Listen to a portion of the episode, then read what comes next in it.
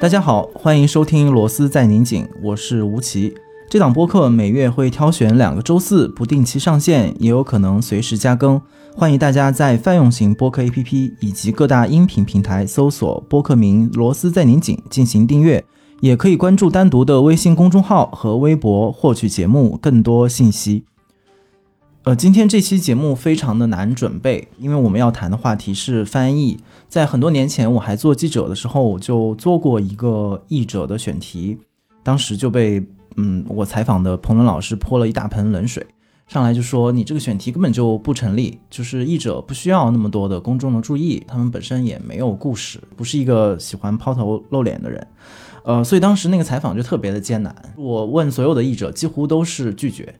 就说我不要接受采访，然后你我很没有意思，然后我没有意思没有意思，就一直在这样的一个拒绝当中去做完的这个采访，所以当时用了很多别的办法，就是找书啊，就找那些老译者过去的对于翻译这一行的描述，然后用它撑起了一篇报道吧，最后把我去怎么找到他们以及怎么被他们拒绝的那个过程写了出来。今天我们的嘉宾又是一位译者，然后在我准备他的采访提纲的时候，我又陷入了当年一样的绝境。就我几乎不太问得出问题来，因为我不知道这个问题是应该问译者呢，还是应该请译者代为回答关于作者的问题。然后最后我就请教他的编辑索马里，然后他也给了我很多的提示。然后最后我就选择了一个以前在媒体工作最常用的笨办法，就是信息检索。那时候我们有一个说法，就是一个记者如果他翻搜索引擎翻到第一百页，他一定可以写出一篇不错的文章。然后我就去狂翻这位嘉宾的。微博没有翻完啊，翻一百页我觉得有了，所以希望今天可以呃聊得好一点。今天我们的嘉宾就是意大利语的译者陈英老师。嗯，各位听众大家好。实际上我们录制的时候刚好是单向接触电文学奖的颁奖，然后陈英老师是我们今年的年度的译者。可能很多的读者都对他的译著不陌生，尤其是近几年他翻译的费兰特的几部书，在读者当中引起了非常大的反响。但事实上，陈老师从求学期间一直到后来的教学工作，一直都在从事意大利语的推荐跟翻译的工作，所以其实翻译的书远远要多于费兰特的这几本。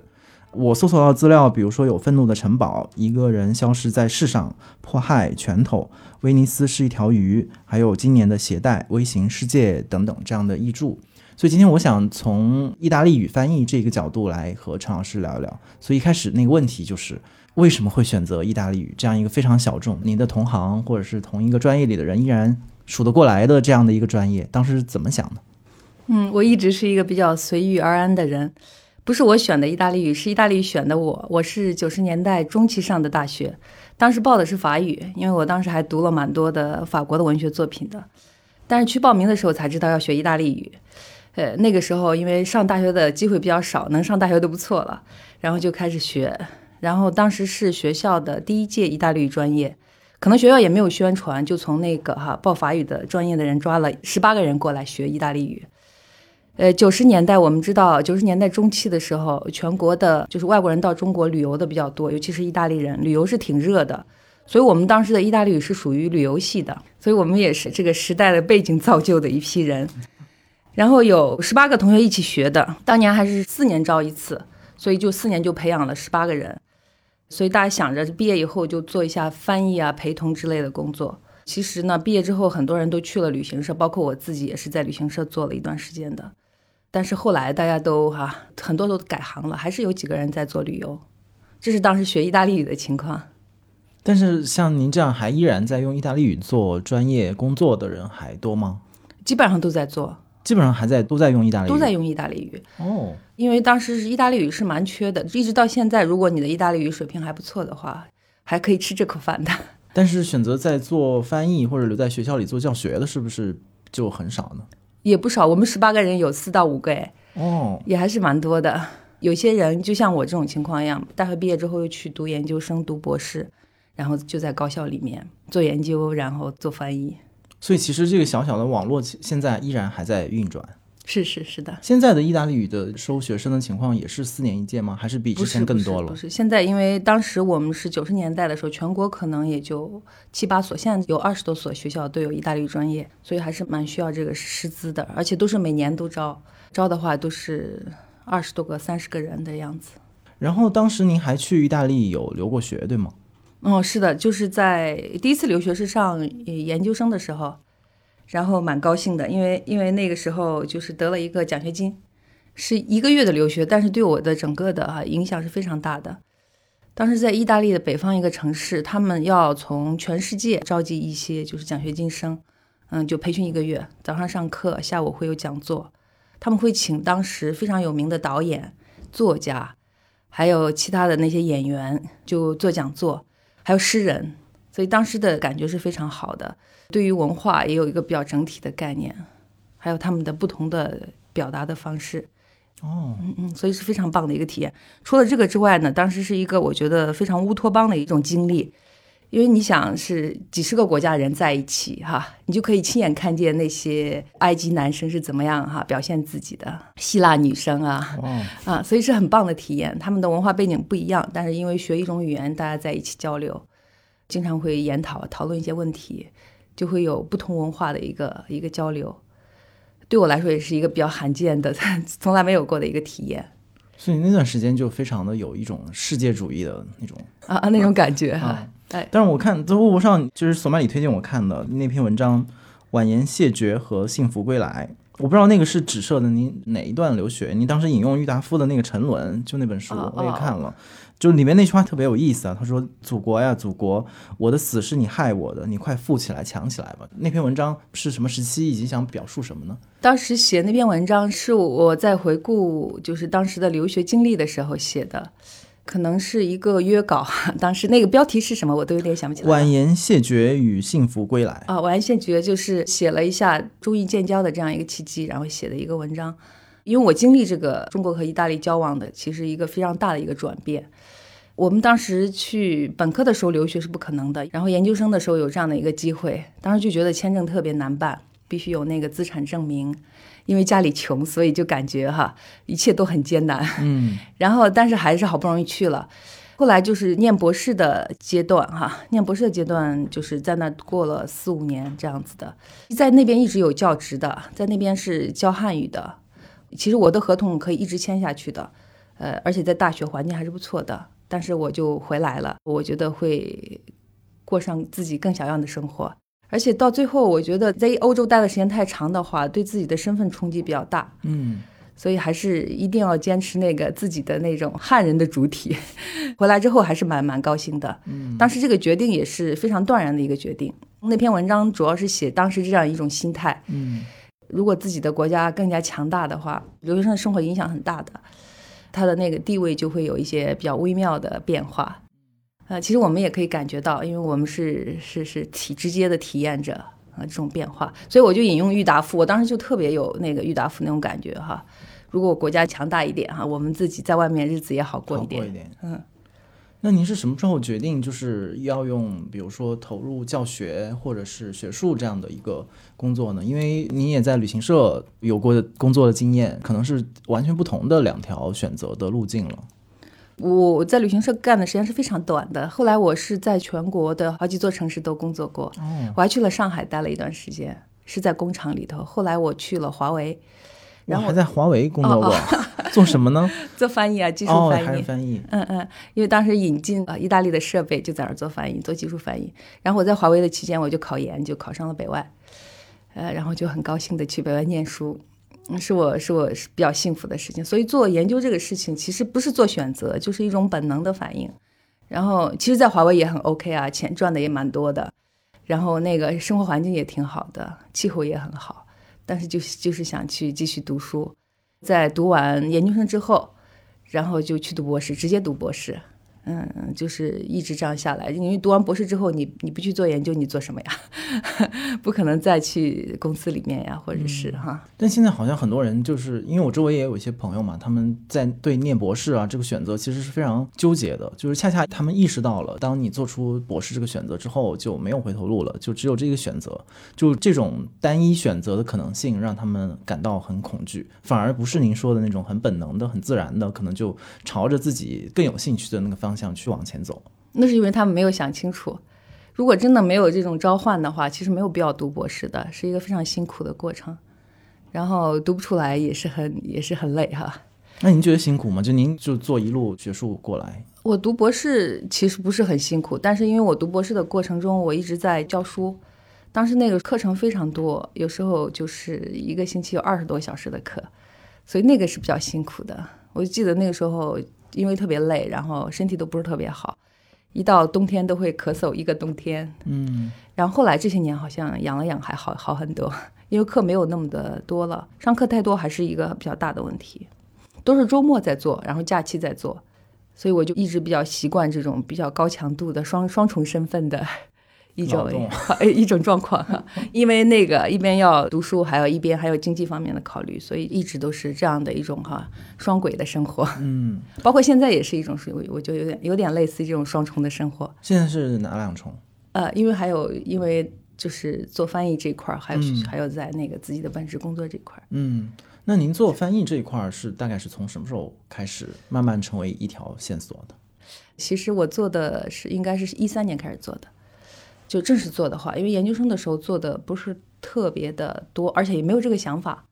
就突然就做起翻译来了。当时是可能是这样一个契机，当时有一本书是找我同事的，我同事说巴里科的书你要不要做？我说我来做吧哈，因为巴里科我以前做过一本，然后就这样开始了。后来还有一些就是北京的朋友，他们接的书做不完的，找我跟他们一起做，然后我就我就接着做了。结果就是做蛮多的，一口气感觉做了好多书。有时候我一看，我怎么做出来这么多书的？嗯，那这个过程是不是也像您刚才描述那样，也是一个本能的，慢慢的就一本一本接着做下去，就没有经过太多的考虑或者选择衡量？没有这些考虑，我正好有时间，然后正好过来一本书，然后就开始做呗。我觉得像一个体操房一样的感觉，但是精神方面的，对自己就是学过的东西，然后对自己的语言水平的一种验证。嗯嗯，也是一个学习的过程。我一直认为是一个学习的过程，的确是。对，这个特别有意思，因为我还把我当时那个文章找出来看，就是我当时做了一点点文献综述啊，就是发现。不同的译者，他对于翻译这个职业都有一些蛮有意思的描述。就有人说，呃，译者是奴隶，是是间谍，是清道夫，然后是反叛者，普罗米修斯的火种。然后还有很多比喻，比如说矛盾说翻译是媒婆，董桥说坏的翻译是同床异梦，甚至是强奸。有一些西方的议论呢，就把优秀的译本称之为美而不忠的女人。在犹太的传统里面呢，又把它换作新郎的朋友。就刚才您又给了我了一个比喻，就是体操房。其实好像大家不同的译者对于翻译这件事情，都有一些挺有意思的描述。您怎么看待翻译或者译者这样的一个职业身份呢？我觉得其他的译者的想法，我觉得戏有点多，给自己加了太多戏。呃 呃，其实没有太多的哈，这个就是一个存在的方式，就跟其他就昨天晚上我们听的那个林先生说的哈，他就是写作是他存在的方式，其实翻译也可以是一种存在的方式。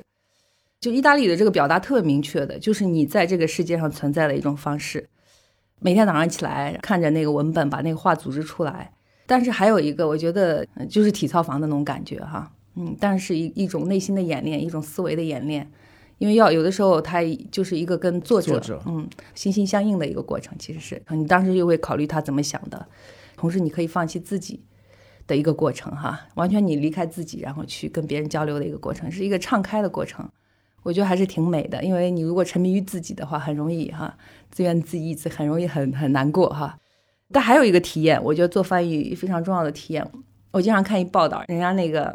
采访一些比较有名的翻译啊，好多都一百多岁，男的女的都有，我觉得好神呀。可能是因为呃翻译一直在练脑啊，然后可能比较容易长寿，所以从这个角度考虑，也是一个非常好的一种存在在世界上的方式，还可以长久的存在在这个世界上。一种非常好的锻炼。嗯嗯，这个是您一开始做翻译就慢慢的有这样的一个认识了，还是在一个过程当中？过程当中啊，刚开始的时候可能没有那种节奏感，后来就慢慢的就有这种节奏感了。像你要去睡觉，像你要吃饭的那种感觉，每天做两个小时，做三个小时的那种感觉哈，习惯的养成。嗯，然后我在做翻译的同时，我也就是习惯去做锻炼，一边做翻译一边做锻炼不。是我做做做完翻译再做锻炼。哦，嗯嗯，这个脑力如果用的过度的话，会出现问题的。然后，所以这样的话，一个均衡，对还是一个挺好的一个较劲儿，就是体力和脑力之间的较劲儿，然后这两个都是时间上是挨在一块儿的吗？就是翻译和锻炼基。本上是吧？哦，你就把它绑定在一块儿了，身心的锻炼绑定在一起。哦，是啊，要不然不行的，心理会失衡的。你做什么锻炼呢？你喜欢？我我喜欢的锻炼，我最近比较喜欢网球，我一般情况是骑自行车和跑步，还会游泳，铁人三项。哇 都是奥运会项目。我比较喜欢的是骑车，也骑了，算起来有十几年了，在外面还挺好玩的。刚刚您说到就是对翻译的认识，有没有具体的是哪一本书或者是哪一个瞬间让你觉得好像哎，我找到了翻译的那个节奏？是是费兰特的书吗？还是是别的书？的确是费兰特的书，因为这个书文字特别多，翻下来一百多万字哈，嗯的确是一个很很大的一个工程。就我当时把最后一本写完之后，我就说啊，这个结尾来的太突然了，我居然做完了。嗯，但是你如果分分配在每一天的话，好像还是可以承受的。如果你再往前看的话，就比较可怕。如果你要面对每天的工作，每天的这个就形成一种非常好的一个节奏。其实当时的状态也挺好的，基本上就是周末在做这些事情，或者是假期。一共是花了多长时间啊？你整个过程也至少有三年吧，嗯，然后基本上把我的所有的业余生活都占据了。啊都占据了，不过还是有时间玩的哈，要不然就没意思了。那这个《那不勒斯四部曲》这个书这么长的一个，比如三年的这样的一个时间里面，这么长时间的工作，这个过程中有让您觉得很焦虑、焦躁或者困难的时刻吗？就是因为我自己也做一点点翻译，当然也是拜索马里所赐，然后就我时常就 会被这个东西难住，不管是他的工作的量，还是说他的语言上的提出的那个挑战，都会让我觉得是，就像你说的，是一个时刻陷入一个用脑过度和自己能力不足的那种怀疑当中。我不知道您做翻译的时候是一个什么样的心理的状态啊？做那个费兰特第一本肯定是有困难的，必须进入到一个啊陌生的女人的思想世界中，嗯，而且有些很多东西跟你自己的思想，还有跟你自己的情感是违背的，不是一样的，不是一致的，所以你就要去克服，你需要去接受她的那个世界。所以第一本做的很辛苦，自己也不是特别满意，当时做出来，然后吭哧吭哧做，然后到第二本的话就会好很多，后来就没有什么困难，其实困难并不是特别大，语言上。存在的问题不多，因为有偶尔有方言的话，我还可以问那个那不勒斯的朋友，嗯，是什么意思？所以整体做下来还是节奏感是很强的，就是只要有时间哈，每一天把自己的那个分量做完，然后这样的话哈，一个月做多少，两个月做多少，还是可以按时交稿的。哦，索马里应该很高兴，因为最后一本还是提前交稿的。宋曼一直在那个 在远方笑呢，就是看他这些优秀的译者老师们如何按时的交稿。我马上就要到一个给他交稿的时间了，就是四月六号，就是我们合同签的是四月六号要交稿的，写完了吗？还在改，就是其实其实翻完了，但是我抓紧最后的时间改完给他。所以我现在就有一些很具体的，就是翻译上的问题，其实也是就是很具体的，就是到底翻译在做一个什么样的工作，以及他们有什么样的办法。就是当我们经常会说翻译很辛苦，然后翻译很重要，然后我们也很期待一个好的翻译，但是可能在技术的层面和技术手段上，我觉得可能我们还可以做一些更细致的呃辨析。哎，我先说一个理论问题好了。我也是在您微博上看到的，就是说，呃，女性主义的翻译理论，好像是您最近开始、非常有意识的接触的，呃，一个领域。然后，进而我想问的是，什么样的理论是女性主义的翻译理论，以及它怎么样回过头来影响您在翻译当中的一些策略的选择？其实那个翻译理论我接触的特别少，我一直是搞实践的。然后我之前做的翻译全是男性作家的翻译，在费兰特之前全是有四五个男性作家吧，当时就是在意大利比较重要的一些。呃然后我翻了那个费兰特之后呢，我就有这样的一种意识，因为费兰特的女性主义倾向是非常明确的，包括他在写东西的时候，他在写读者的时候就会把女读者放在前面，男读者放在后头。然后写作家的时候也是一样的哈，我们说男女作家，他会说女男作家，所以他这个就是他在语言上对于这种哈他的一个女性主义的一个体现。后来我就接触一些就是加拿大的理论家，就是他搞那个女性主义翻译的，就写了一本书叫《性别和翻译》，叫哈路易斯汪 Flout Flout 这样的一个作家，我发音不是特别好，他提了一些建议，我觉得挺好的，一些比较可以操作的建议。你在翻译一个作家的时候，比如说我现在手头上有有有两本书要让我翻译，如果一个是女作家，一个是男作家，哈，如果你是一个女性主义翻译的话，哈，你就可以你要倾向于选择女性的作品，从这个方面进行干涉，因为我们去看一些选集的时候，经常会出现这种问题，就是一本书里面没有女性的声音，嗯，所以你就会觉得很诡异，所以这个作家在选的时候，其实还有一些作家是非常厉害的女性作家。翻译在这个方面也可以做一些这样的工作，就是把被忽视的这些声音再介绍过来，在过去没有被翻译的作品再介绍过来。还有一个就是进行加工，在翻译的过程中，你当然是一个哈，我觉得还有另外一个理论家说的话也说的特别好，他说作品不是一个真空里产生的，它必定有一个那个环境，把作品从一个文化系统翻译到另外一个文化系统，不是一个中立的、单纯的、呃透明的一个活动，它有一种使命感。所以你的意识形态会干涉到你的那个哈，嗯，会加入到你的翻译的作品，你会体现出你自己的立场。你怎么样体现这个立场呢？就是要有的时候你翻译的时候要做注。我最近在看一个版本的，就是薄伽丘的《十日谈》哈，然后他在下面就做注，然后他就做注会说这一处有强烈的厌女情绪，这处有强烈的对于女性的鄙夷什么的哈。我觉得像这样的注就是出于一种女性主义。的角度去做的这个注，嗯，还有一种就是对于一些对于一些文字进行加工，那种过于蔑视女性的语言进行加工、进行过滤，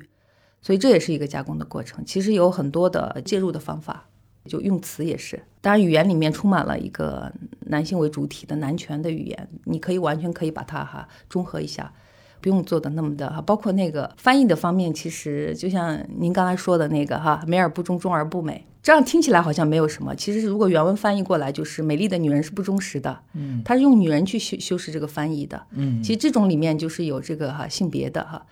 但是翻译成那个美而不忠，反倒没有这层意思。其实原文是有这层意思的，所以我们其实在这个过程中可以把它厌女的成分过滤掉。如果你有这样的一个意识的话。所以我觉得这是一个比较好的一种做法，嗯嗯，至少也比较符合我们现在的社会的一个需求，就大家的一个一个思想趋势。那这里面会不会有一种可能会有一些，比如说对原意的一些，因为翻译我们总是说要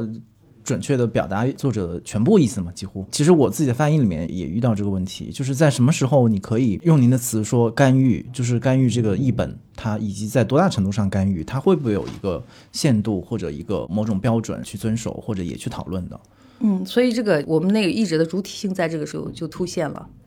我认为我们译者还是有主体性的，嗯，我们的意识形态是我们的那个思想，其实可以，因为我们的词汇量也是决定了这个译本的一个出现。我认为这个干预是那种用词上的干预，不是那个整体意义上的干预，就是把那些过于蔑视性的、丑化女性的那些词汇换一下而已。比如说，举刚才那个例子，《诗坛》里面就有很多这样的话，就对当时对于女性的那种蔑视的一种描述。但是你可以通通过不同的策略表达出来，你不用那么的赤裸裸，所以这也是一种策略。但是意思上不会发生变化，只是语体上，只是那种情感上发生变化。您可以举一个一句话的例子吗？就比如《诗坛》里的。我现在想起来一句话是，他把那个女性，就是那个卖笑的女孩子哈，就比喻为一个哈出租的驴马一样。就出租的那些牲口一样哈，他当时就是这么描述的。但是你在加工的过程中，你可以按照原文这样说哈，但你也可以加工成他把它就是淡化一下，就说她是一个卖笑的女孩子就就可以了，不用说的那么难听哈。这就是一种干预，其实，但是意思不变的哈，就不把他那个比喻就是完全说出来，不把他那个比喻完全搬出来，要不然是给人一种极度不适的感觉。其实原文的话，像这种情况。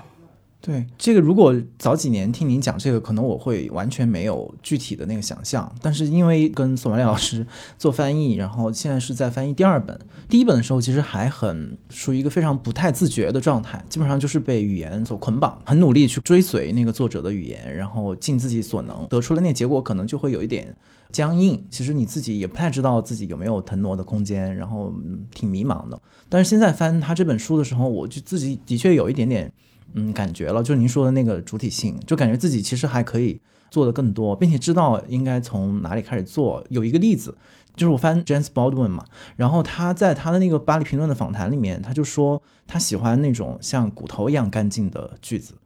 然后我就很疑惑，尤其是翻他第一本那个下一次将是烈火的时候，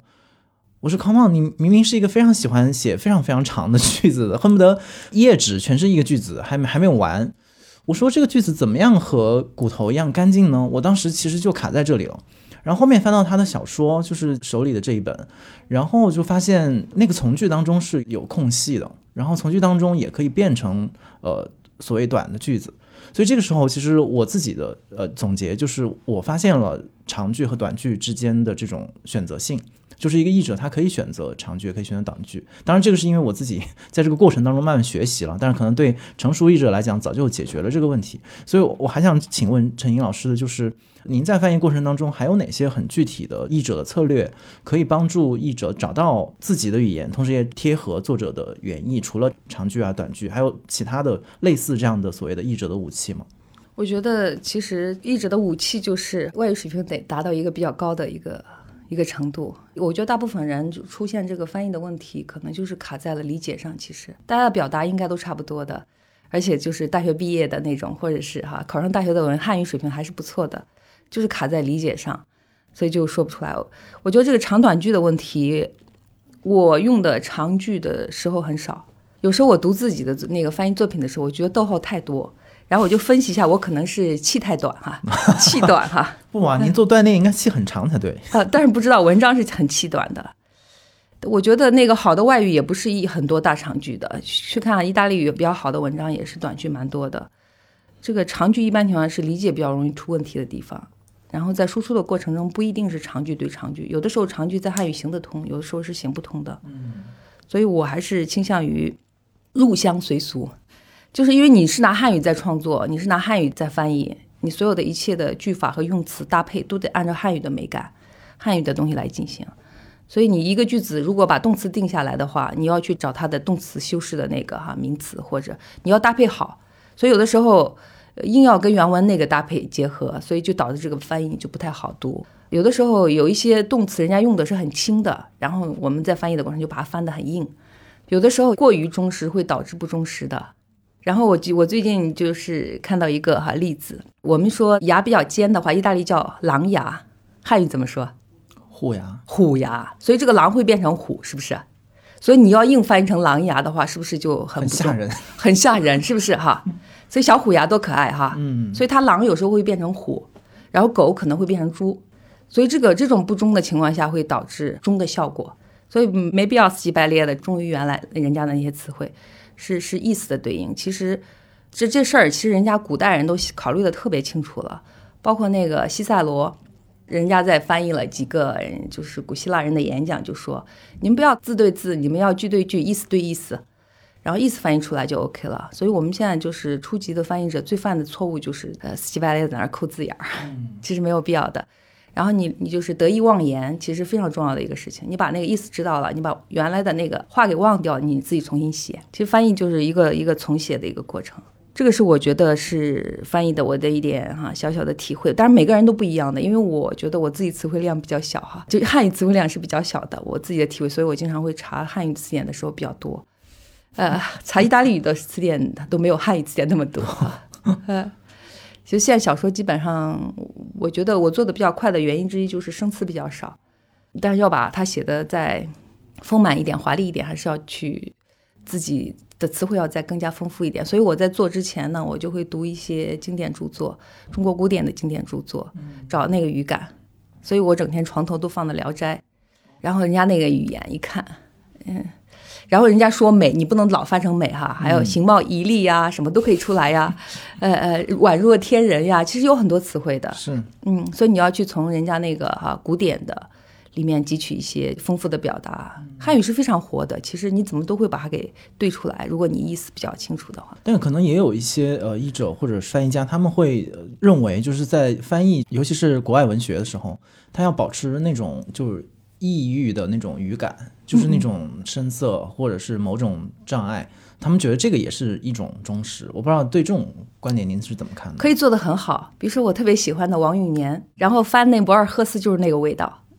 他那味道就洋洋的，但是他人家那汉语好呀，也可以掌控得很好。但有的人就是因为汉语就是可能达不到那样的高度，所以就翻出来，如果造成别人的理解的困难，这个就因为翻译的过程中必须得考虑到读者，这也是一种策略。如果翻得过于汉语反倒不好，我觉得还是有一种遗留一种那种异域色彩也很重要。你如果特别重视汉语的话，人家说你是不是搞错了？有一个典型的例子就是，当时费兰特那套书里面有个小红书，就是那个毛泽东语录，当时青年人都在看嘛，火遍全欧洲的。然后我就直接翻嘛，他是用的用作一个比喻，就是记账那个本子比那个哈小红书还要厉害，它是一个比喻哈。但是呢，我这样一翻，读者就说啊，你是不是在自己在加戏了？哦哦，加戏了。其实人家是非常重视的，所以读者也有这样的一个考虑，就是说，如果过于汉语的话，哈，过于中国文化语境的话，他们会怀疑是不是你你意志的问题。嗯，是你你给杜撰了一个。啊啊，所以要适度保持那种异域色彩。还有一个，我看也是看您微博看到了，就是您您说您在改一部书稿，就说您会把一个比如“非常”这两个字，就嫌它多，然后你会把它都改成“狠”，就是在一个词上就是做原则性的取舍，这样的情况多吗？有的时候会统一改，就因为有时候我改一道的话，这个非常是我发现我非常用的太多的话，我就会改，影响它语言的丰富性，会把非常改成狠或者改成颇，改成其他的那种表达会好一点。十分啊，十分哈，要不然你好多非常，这是这是一个人的语言习惯哈，到时候改的时候就会有意识的改一遍。有时候我改一遍可能只改量词，哦，因为中文的量词是非常丰富的，对，而且一个量词会改变很多。所以这个一道一道的那个工作程序是不一样的，有时候就改那个语气，就是那种语那种感觉哈。所以我会改很多很多道，七改八改，呃，要不然的话，那个那个东西第一稿出来是没办法看的，我自己都没办法看，要不停的重写，然后再接近汉语的那个思维习惯哈。而且整个语序也会做比较大的调整，这是那个工作的一些嗯一些细节。那您在那个翻译的时候需要所谓的找状态吗？需要呀，当然了。就是什么样的情况之下会给你一个好的工作和翻译的状态啊？我觉得我早上状态比较好，一般情况下就是开始干活了，然后手机一关，对，电脑打开，就是就精神比较好的时候。一般情况下，如果过于疲惫、精神无法集中的时候，是干不了的。所以您这个不好意思，我问的非常细，因为我特别想知道那个 好的译者是怎么工作的。嗯。再比如说，您说手机一关，然后您就会完全进入那个非常专注的一个，比如说两到三个小时的工作状态嘛？嗯。因为我是一个会东搞西搞的，就是我哪怕假装在这里工作，我可能一下就起来倒个水，起来吃个东西，然后躺在沙发搞一下，然后另外那个书可能两个小时就过去了。嗯嗯，的的确是我刚开始，因为你要进入它的文本。而且进入文本的话，就是刚开始的几个句子状态还比较游离，但是你如果翻过一一个哈一段之后，你就进入那个状态，然后你再翻到一千字左右的时候，你就进入一个比较高峰的一个状态，跟跑步一模一样的。最后你会感觉到累，这个时候你就该 OK 了，可以出去玩了哈，歇一下了。我现在总结出来的规律，你对于你脑力的使用和对于体力的使用是基本上差不多的。跑步的刚开始是很艰难的，但是你跑到一定状态，你会很轻松。翻译也是一模一样的。我在跑步的时候，我说今天都翻了那么多字，然后也要跑那么多哈。想一想当时是怎么样克服刚开始的困难的，并不需要旁边别的工具或者 人来督促，只要不不要有人在我面前晃来晃去就很 OK。所以我觉得，我觉得有一个事情非常重要，因为我觉得我自己非常走运哈。我有一个安静的书桌和一个安静的书房，我觉得是工作的一个。基本的保证，如果没有这个的话，肯定也很难做。其实也可以去咖啡馆工作，都没有问题，但是得有自己的一个状态，自己一个空间。那在国内翻译和在意大利或者其他国家做翻译，那个语言的感觉会变化吗？会有变化呀，因为那个相当于我如果在国外的话，我日常的用语就是外语嘛，嗯，汉语就是属于一种书面语状态。我也发现我当时出国的时候写的东西就跟在国内写的东西是不一样的。所以这个感受还是挺强烈的。当时在国外就开始用书面语写作，而且汉语得到极大提高。因为当时在国外的时候，就是为了强调自己的这个哈，就有一种忧虑，有一种哈担心自己会迷失哈，在另外一种文化里头，就会特别强调自己的身份，自己的文化根基就在那儿读经典，读了蛮多经典的，然后回来之后倒是没有这种感觉。嗯所以在外面做的话，就是那种书面语好像要更加纯净一点。嗯，嗯，因为如果在国内的话，你的口语就会带入的更多。所以其实您是可以带着翻译，在不同的地方让他继续做下去的，那肯定啊，有在旅旅行或者啊啊是也啊，可以吗？也可以啊。早上起来先坐一会儿，然后再下午出去逛呗。哇，下午再要么去海里游泳。太让人羡慕了。做这个东西的确是脑力的耗费是能感受到的。白天如果做了四五个小时翻译的时候，整个人都脸都是绿的，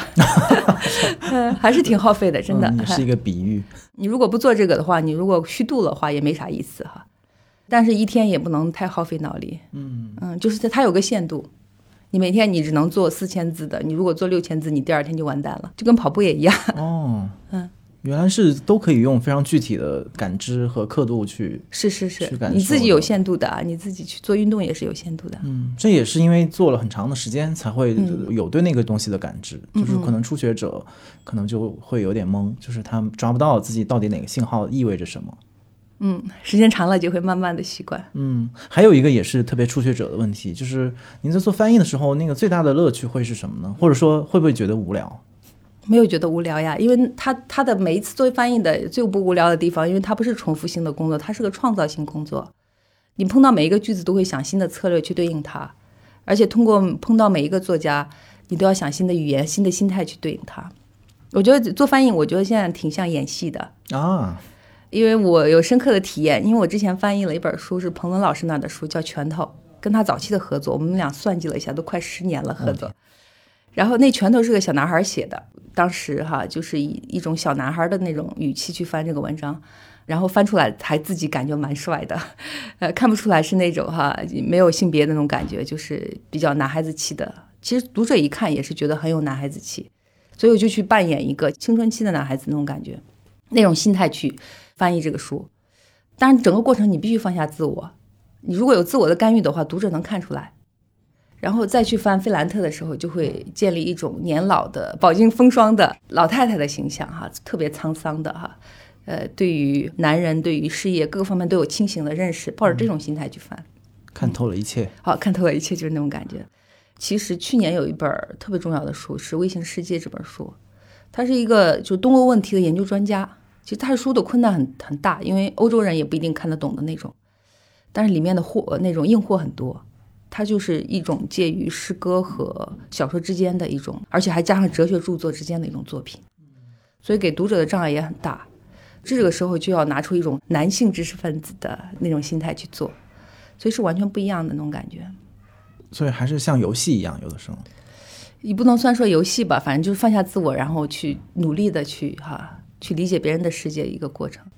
因为那个您刚刚说到费兰特就是一个就是已经看破世事的人嘛，所以他说他其实已经放下了对于所谓成功啊的那种渴望，也放下了那种对不成功的焦虑。就是刚才其实听您讲，似乎其实也有一定程度的豁达和这种这种开朗。所以我不知道就是您会怎么去看待成功，以及什么样的人生在您看来会是成功的呢？费兰特就是因为她是一个非常成熟的女人，其实她就是有些东西必须就要经过很多事情，她才会走到这一步。就其实她说她放弃了对成功的患得患失，我是很相信的这一点的。的确，她也是那种状态，她写文字也是抛开这一点的。我自己觉得做什么事儿，光想成功也没什么用啊，因为你那个一切都要靠行动的，你要去做，得动手做，然后成为一个比较专业的人。如果你侥幸成功了，那是很好；如果不成功，也是运气不太好。呃，就所以焦虑也没什么用。这样的话哈，你如果老想这个事儿的话，反倒会耗费精力，影响你去做事情。我觉得那个成功是什么状态呢？就是你特别得逞，嗯，我过上我想过的生活，没人那个逼着你干嘛哈，你不会觉得哈歇斯底里，也没人打扰你，你处于一种很舒服的状态，不是特别痛苦。最近还跟学生讲一童话，意大利童话，卡尔维诺也讲过这事儿，就讲的是印度有一个国王，他自己特别痛苦，他得了抑郁症，然后他就想治他的抑郁症，然后找了好多医生都治不好。他的那卫兵在村子里找了一农夫，在那锄地，又锄地又高兴哈，把他找来了，让他把那个衬衣借给他穿哈，借给国王穿，然后这个农夫把衣服一打开，袍子一打开，里面没有那个衬衣，呃，就他就没有衬衣的人，但是他也是一个很很幸福的人，很很算是很成功的人。我觉得成功就是这种哈自洽的状态，觉得自己很 OK。有的人虽然是特别有钱，然后又特别有名，但如果他处于一种很抑郁、很很糟糕的一种状态，我觉得不不算特别成功。当然，我觉得其实像我这种状态吧，哈。我觉得成功的时刻是什么呢？我今天把活干完了，然后就就搁那躺着，然后心里又高兴，也没什么心事哈，一个普通人的状态，但是是很幸福的状态。我觉得我对自己的认认知还是比较清楚的，我就是挺普通一人哈，做自己喜欢做的事情。我妹妹以前在家里面做家教，我当时博士毕业在也在跟我妹妹在一起，我我妹妹说我姐可厉害了，是博士哦。然后那小孩就说：“看起来好普通啊。”然后我就我其实我也挺高兴的，其实我就觉得普普通通就挺好的。然后，然后你自己心里又又特别美，然后挺高兴的。然后做点自己没没人就是干涉你的生活，就挺好。因为现在很多的时候其实是就人受环境的限制太多了。嗯，我跟那个我们的小孩怎么说的呢？反正我们都是有口号的，就我带研究生，然后我们的口号是呃永远。青春永远拎根铁棍，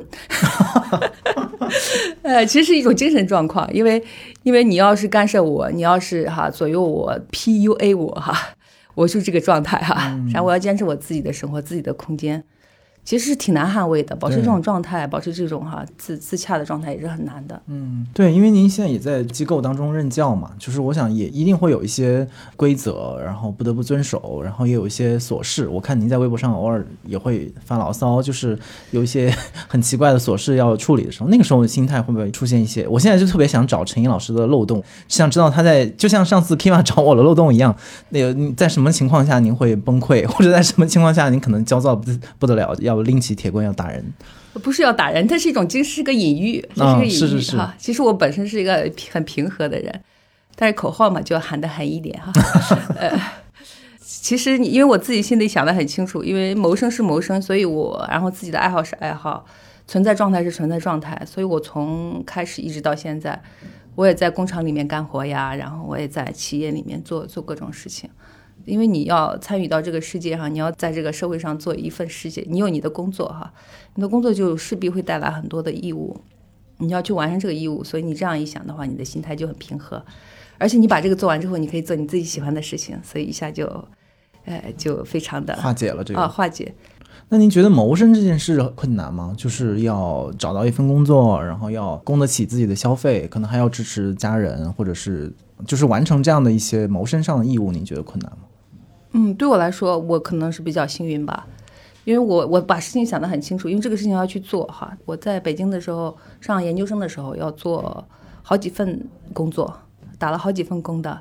但是就是必须的呀，因为你的你的自己想喜欢上学，你就在上学嘛。但你要维持自己的生活的话，就要打很多工。所以我在杂志社做翻译，然后我去外面工厂里面做口译，或者是做别的工作，也都是非常积极的，所以都是可以应付的。所以我一直处于这种状态，就是同时做好几份工作的状态。嗯，我觉得这样的话，一个是可以保证自己的生活，因为你要靠翻译生活的话是不可能的，要不然你就辞职，然后光做翻译是不可能的哈。所以你要有你的工作，所以就是要有工作的心态，而且还得我是属于那种一分钱一分货的工作者吧。呃，其实其实做翻译也是一样，虽然虽然没有什么对应你的工作量的这个回报。但是呢，这是因为你的心态是不一样的，因为你是出于一种哈爱好去做的，嗯，但你去工作就不一样了，可以平衡的。一个人要把自己的生活安排好，慢慢去练哈，想清楚哈。在写作上，你会有想自己特别想写的东西吗？嗯，我小时候挺爱写的，其实就是整个高中啊、大学啊，包括后来博士期间都写了好多东西的，包括诗歌和小说都有写的。哦，是吗？嗯，发表过吗？呃，小说我写了一篇意大利小说发表过，哦，但是汉语的没有发表过。你可以可以翻我们看看吗？呃，后来是一个征文，我就我记得，反正其他的我汉语小说没有发表过。当时写的挺矫情的，我自己也不满意，包括诗歌都，因为我看到别人写的那么好，就不用再写了。但是我觉得写作上我还是有一定的想法的。我现在，呃，就是前几年吧，我就想着我可以写写专栏。其实我也一直在写，我现在都写了好几个了，每年还写蛮多文章的。我觉得比较适合我的那个长度，专栏你就是控制在一千五百字，或有的时候写的多一点，写五千字、六千字，还是能写下来的。这是我的一个打算。我如果有一天能够成为专栏作家，也不错呀。哎，那可以给单独写专栏吗？发出一个公开的邀请。呃呃，我可以，我可以慢慢来嘛哈。我也是写的时间不是很长。嗯，这是这是在写作方面的一个想法。我觉得比较适合我的语言，写小说就算了。啊，写小说我觉得需要巨大的激情在支撑。就是我也是翻您的微博才发现，其实你一直在微博上还蛮活跃的。分享自己的感受啊，然后工作和对一些书和事件的看法，呃，所以我也很好奇。当然，那个费兰特四部曲出来之后，就更多人认识您，然后可能更多的读者就是想要跟译者做一个直接的沟通。所以我就想，很想知道，就是当嗯直接面对读者，以及读者越来越成为一个特别显性的译者周围的一个存在的时候。您会怎么看待呃这样的一个群落？就是我们现在因为也是一个所谓大众文化的时代嘛，就是粉丝啊各种文化层出不穷的。作为一个译者，怎么看待这种读者的欢迎？啊，做读者的热情。对，其实我在微博还有豆瓣也是这几年开始的，之前我都很少用的，但我觉得是一个非常好的一个沟通平台。比如说我通过那个豆瓣认识了很多编辑，然后他们会给我推荐一些书，而且做成了蛮多书的。所以我觉得是一个非常有用的一个平台，呃，有时候有的人也会通过微博找到我，我觉得还是需要有这样一个开放的一个平台去跟人交流的，呃，我也挺高兴的，读者有表现出这种交流的欲望，我也会跟他们很积极的交流，就我会做一些讲座，跟那个读者直接见面的一个讲座，反应还蛮好的，对我来说也是给社会上的人做讲座，我蛮开心的。因为平时是讲课，针对的是自己的学生，外面的人的想法，还有他们对于这个这个东西的一个理解还是不一样的，会对我的自己的翻译还有呃思考，也是也是挺有帮助的。的确是那个之前，其实我做《那不勒斯不曲》之前已经做了蛮多书的，啊，也是五六本四五本吧。那个时候作为译者的身份也不是特别的明确哈，因为毕竟还是有有自己的那个工作的。但是呢，在当教师之前呢，其实我一直是做笔译哈，做口译做的蛮多的。其实，在我们家里，有人跟我妈说我的时候，都说你们家那个做翻译的姑娘 怎么样哈，都没有说你们家教书那个姑娘 怎么样。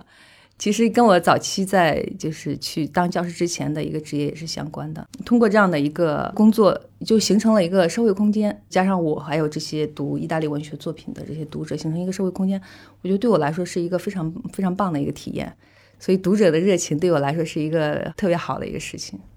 我也非常乐意跟他们交流。但是最近可能我们的，比如说我们互联网上的舆论啊什么，其实也有一些很奇怪的现象，然后甚至有一定这种非此即彼的逻辑啊等等的出现，尤其是对一些社会事件的讨论的时候，当然译者也肯定也会归类到所谓的文化行业或者是文化人。就是，所以在一些很具体的事件上，你自己的这种私人性和这种公共性之间，会不会出现一些所谓的摩擦，或者是矛盾，或者是让你觉得很难处理？比如在某些事情上，要不要呃参与讨论？这样的时刻会有吗？或者您是怎么处理这种边界的？目前不是特别多。在跟读者交流的过程中，你在看别人留言的过程中，当然你除了好的声音，还有不好的声音。嗯，说这人怎么翻的这么差呀？这个书怎么这么难看呀？哈。但是你也可以去回应，也可以去不回应。但是我觉得我我通常时间其实都是非常有限的，除非非常有建设性的交流，我会回应一下。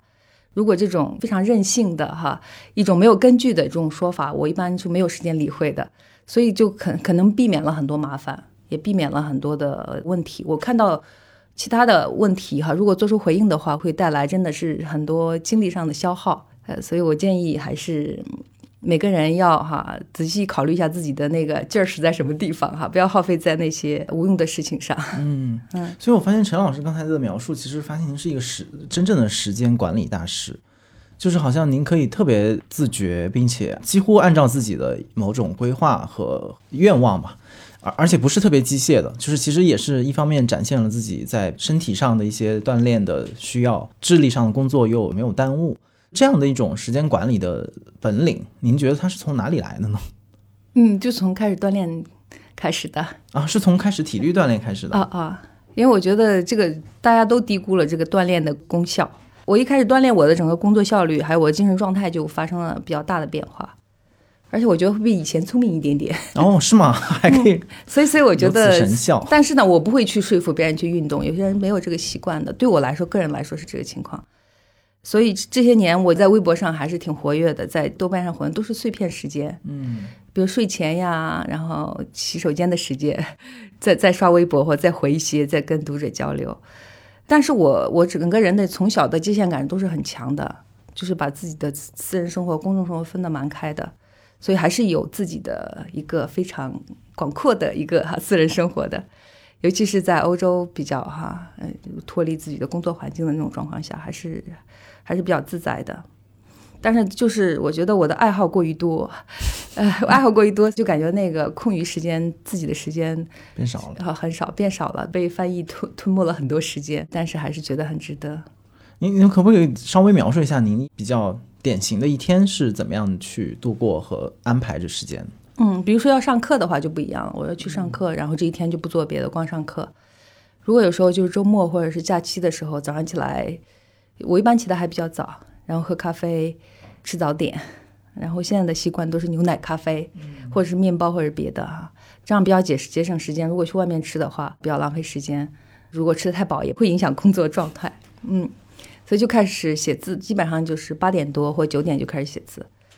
然后写写写停停，中间会就停几次，然后去比如说做一些家务啊什么的，然后一直做到有时候如果状态好的话，我有的时候甚至两点吃午饭，嗯，一点多吃午饭，然后就一直写哈，因为我觉得吃饱之后就干不了活，这是我一直最大的困惑。然后下午就状态就比较差了，所以下午就可以做一些比较哈其他的，对于脑力要求不高的，对于注意力集中要求不太高的。其实我自己觉得我的脑力很一般，因为维持不了多久，而且耗能过大，而且我是一个单核的，我只能做一件事情。如果我一边做这个也做不了别的的哈，包括一边接电话也做不了别的，只能接电话。但是我专注力会好一点。如果我做一件事情的话，就会进入到这个这个状态的话，就比较难被打断。所以这也是一个非常重要的一个。其实我晚上也不工作的，从来都不熬夜的，睡眠也比较好。嗯，呃，就是保持一种我喜欢千篇一律的日子，不喜欢惊喜，也不喜欢惊吓。比如说我今天字写完了，然后就可以随便玩了，可以干别的。嗯嗯，但是把那个每一天还是有一定的工作量的，尽量靠前。您玩什么呢？我最近比较喜欢玩的，我就说在打网球，嗯，就还是锻炼，也是锻炼啊，也也去外面逛啊，都都是有各种的呀，打台球啊，哦，打台球。还是有很多玩的。对，我发现现在其实很有的时候我们说让大家自律的工作很难，但其实现在大家也找不到什么特有意思的玩法，就好像比如说现在流行什么剧本杀呀什么的，我都有点疑惑，就是那个东西有什么好玩的？嗯，我比较不喜欢玩这些，我最大的乐趣可能就是躺在公园里啊，晒太阳，啊，晒晒太阳，然后聊聊天。其实周末的时候，我比较有空的时候，都是躺在公园里。有一年我没有上班，我在北京，整天就躺在运河公园里度过了整个春天。哦，这么幸福，哦，有一年还是就是我上班之前，博士毕业有一个空档，嗯，大概有六个月时间，我整天在龙潭湖公园哎喝茶。所以他不小心在哪个公园可能就会碰到在那里晒太阳的陈颖老师。这个晒太阳这个习惯是不是从从欧洲带来的呢？你觉得？我从小就不也不是一定是欧洲，我从小就有这个爱好。我好像是那种冷血动物，比如说那个哈蜥蜴呀、他就喜欢 没事儿在那个太阳底下趴着，那种感觉是可能别人享受不到这个乐趣吧，但是对我来说是一个是一个非常好的一种状态。走哪躺哪是那个，尤其在欧洲特别明确，在欧洲的时候就整天躺在沙滩上，然后整个在留学的过程中也是基本上生活状态就这样子的。然后夏天的时候躺在沙滩上，冬天就比较难过。嗯，嗯，还是比较喜欢比较春天和夏天。所以在欧洲的时候，应该生活也是非常丰富多彩的，因为阳光更好，然后有很多公共空间可以去呃躺着。嗯嗯，不，国内也不错，只要你有时间。哦，是吗？嗯嗯国内好像不知道，可能我没有花时间去找，就是嗯，在北京，尤其是找好好晒太阳的地方不太好找吧。我所以我就说我在北京呃那一段时间嘛，还不是整天就运河公园在那个通州那边啊，嗯通州那边。嗯，我觉得整个夏春天的天气还是比较好的那一年，好像是一四年的时候的事儿了。在在北京待了大半年的，就是其实也能找到也能找到，也能找到玩儿的地方。哦哦，就我主要是比较喜欢那种自然环境，比较喜欢户外，我不喜欢在家里面待着。一有空，而天气一好的话，永远都在外面。所以陈老师的肤色也是那种小麦色现在已经很白了，啊，现在已经很白了。特别白了。我到夏天的时候，简直就是菲律宾人的那种颜色，啊，特别特别黑的。是过了一个冬天，哦哦，过了冬天现在都掉色了。夏天再给它晒回来。最后一个问题就是想问您自己，不管是在什么层面吧，生活、学术、写作上面有没有呃曾经或者现在的偶像或者是榜样，是您觉得嗯会一直让您看齐或者给你力量的人？一个人的那个不停的变化中，那个状态就不一样，然后就有不同的一个参照。其实曾经过去也是也是蛮多的，比如说那个，比如林语堂的外语就特别好哈。有一些学贯中西的人，其实当时在学外语的时候就有这样的一种一种想法，但是觉得要做起来的确很难，因为我们这代人的那个中文还有中国文化的底子真的是 PK 不过人家的，然后就尽量做嘛，包括这个外语的程度也是。最近我是在看一个意大利现当代的作家的一个东西，是帕维塞。其实，在世界文学前段时间发了他的一些翻译，就是翻的他一些东西。这是一个都灵的一个编辑，他的状态就非常好。他是做编辑的，然后但是他同时也翻译美国文学，翻的蛮多的，而且自己也写文章、写小说、写诗歌。所以这是一个文人的一个典范。就是他四十多岁就自杀了，比较遗憾，是在五零年自杀的。然后，但是他特别高产。就想着那么多事都是怎么做出来的，这个自自我燃烧的一个过程，而且他的思想也挺深邃的，所以最近看他看的比较多，所以每个阶段都是不一样的，但总体来说还是希望自己有文化一点啊，能够实现一个啊基本状态的学贯中西吧，至少学贯中译吧，对意大利那块要比较深入的了解一下，包括古代的东西。就是意大利语，现在比如说那些学生，然后未来可能会继续投身在意大利文学或者这方面的，比如说人才，您觉得会是一个比较充分的状况吗？还是说会有一些问题？嗯，现在比以前好多了，时代是不一样的。我觉得下一代人如果上来的话，就会好很多，因为我们毕竟是意大利语的人才还是挺紧缺的，尤其是能够撑得起口译和笔译的比较高水准的那个，还是人还是少，都是需要时间的。因为我觉得上一代人就形成一个断代。因为有一段时间是经济非常热的一个时代，他们随便去哪都可以赚很多钱的那种，当然不会在学校里面坐冷板凳。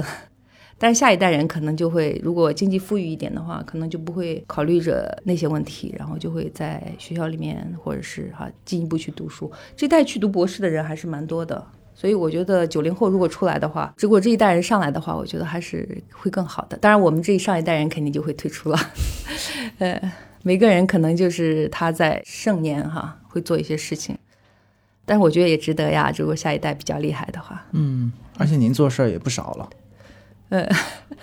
你还帮很多呃出版社会审稿或者是呃看选题，对吗？哦，也会做这些事情。嗯，但那部分也是没有没有什么报酬的，对吧？因为有的时候关系比较好嘛，然后就帮个忙哦，大家聊一聊哈。所以最近我也要看蛮多意大利近现代小说的，嗯，最近又要选那个意大利的一个特别大的一个奖——斯特雷加奖，每年会有十二本小说入围，然后要看好多书，然后选出来自己喜欢的，还要写书评，但是特别有意思的事情，都是自己喜欢的事情。哦哦，当然就跟收入没有任何关系了。跟陈老师聊天特别的愉快，没有包袱，当然也很惭愧，就觉得自己需要学和看的东西还很多，但是又觉得。有希望，就就是你通过锻炼自己的身体，然后锻炼自己的呃大脑，然后看更多的书。呃，做更多实际的工作，觉得好像一个理想中或者你喜欢的生活，好像并没有那么难达到。我觉得可能刚刚陈英老师说那个话特别触动吧，就是您说到很多人其实只是侥幸成功，而且大家其实都只是盼望侥幸成功。比如说很多人买彩票，很多人说是不是我谈一个恋爱就可以帮我解决我的经济的问题，但是真正的通过自己一天天的工作和学习去推进自己的生活，好像变成一个其实是一个很正常的选择，却变成了一个很很稀少的选择。所以最后我本来是一个问题，但是现在可能变成了一个答案，就是也是从您微博上看到的一句话，就是当时您是可能是描述，就是说在翻译的过程里面，就是怎么去找到那些词语，找到那些意义，然后我觉得可能这个用来形容我今天我们的聊天也也很像，就是我们不是只是为了表达，其实真正的事情或者事情本身的意义是在表达之外和更广阔的世界里面。然后您那句微博写的是是这样，你看今天我偷了好多东西，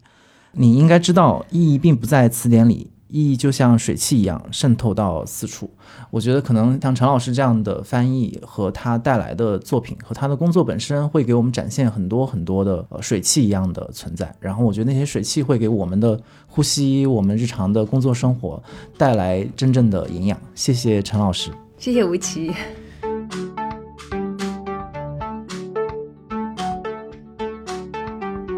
那我们这期还是按照惯例来回答两位来自小宇宙听众朋友的提问。第一位朋友，他的名字叫冷风玩过境，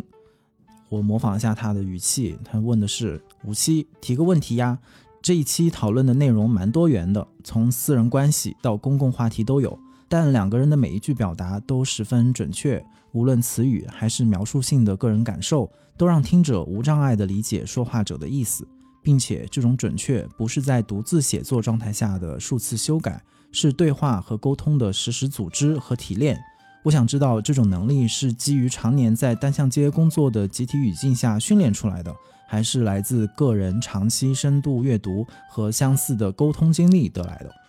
嗯，首先谢谢你的夸奖。分成两部分来回答你的问题。第一个就是这种表达和对话的能力，我觉得它完全是自觉和不自觉的呃训练的结果。我觉得它和写作某种意义上是一个意思，就是我们都是慢慢的学会如何去写，其实也要有一个很长的过程，学会如何去说，尤其是说对不同的人以及在公共的场合下去说。这种能力在大学的时候其实也很困扰我。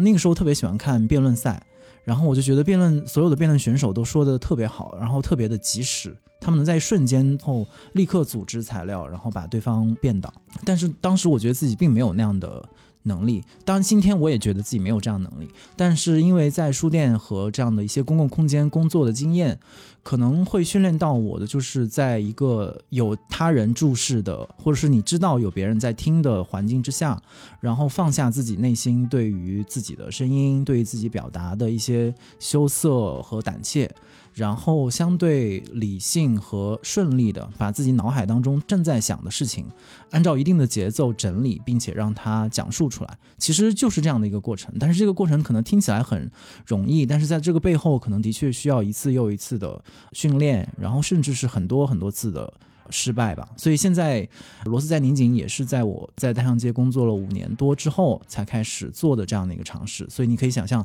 在之前的五年里面，其实我们也花了很多的时间在做很多无效的沟通，或者做一些大汗淋漓的表达。所以这个是一个前情提要。第二个问题，我觉得可能就跟我们设置楼底下这样的一个栏目有关系，就是为什么会想到请 Kiva 这样，就是可能在私人生活当中也是我特别亲近朋友来上节目，绝不仅仅是私心，当然可能也一定有私心的成分，而是说我觉得跟一部分这样的朋友是。处于那种私人跟公共之间的一个一个地带的，就是你和他们的交往，不仅仅是说在个人生活层面上有很多，比如说一起吃饭、一起逛街、一起蹦迪，不仅仅是共享一个私人的空间，而是说你们之间可以聊很多大于你们自己的话题，可能是关于工作，可能是比工作还要大的话题。这个过程当中，我觉得可能我们重新回到夏苗老师说的那个附近的话，我觉得会会给附近这个概念增添很多的层次。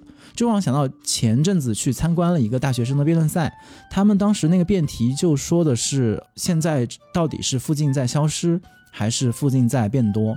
然后附近在增加的那个论点就是说互联网其实某种意义上给我们很多的机会去接触那些原本我们接触不到的人，但是我觉得可能通过跟 Kiva 和可能未来还会有更多像他一样的朋友上节目。我的感受是，附近的那个不可替代性还是在于你们有，你们是有一个私人分享的地带，然后从它去抵达公共。我觉得那个当中是有一些非常亲密的、有温度、有湿度的关系。就那个东西会让我们讨论很多公共话题的时候，没有那么的抽象和残酷。就是不管是关于呃权力的问题，还是很多的政治的问题，因为你认识这个人，因为他在你的附近。进行公共讨论的时候，讨论的质量会变得因此不同。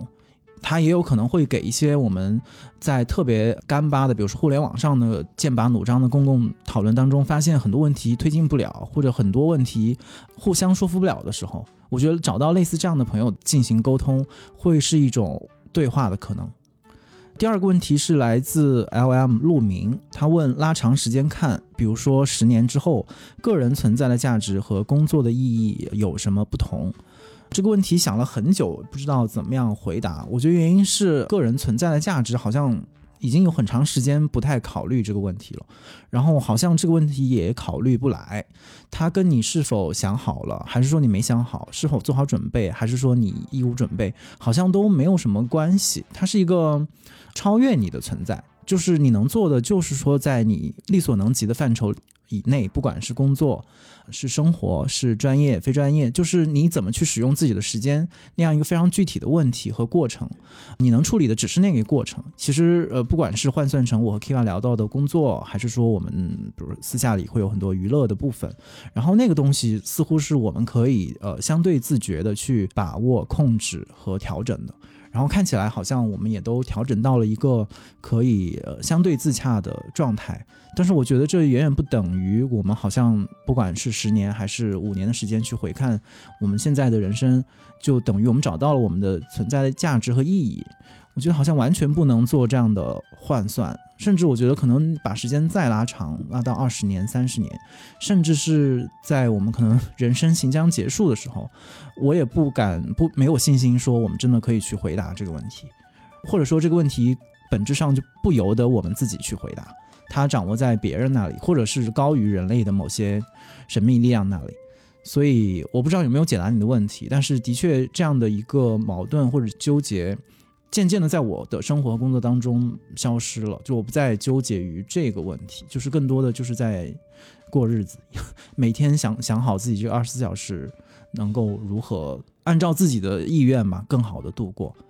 如果你对本期的话题和本栏目有任何的想法和问题，可以通过单独的微信公众号、微博找到我们，在本期节目推送的评论区留言，我们也将在下期的听众互动时间回答你的问题。感谢大家收听本期的螺丝在拧紧，我是吴奇，欢迎大家在泛用型播客 APP 以及各大音频平台搜索订阅我们的节目，也可以通过单独的微信公众号和微博关注我们的节目更新，并留下你的想法。我们下期再见。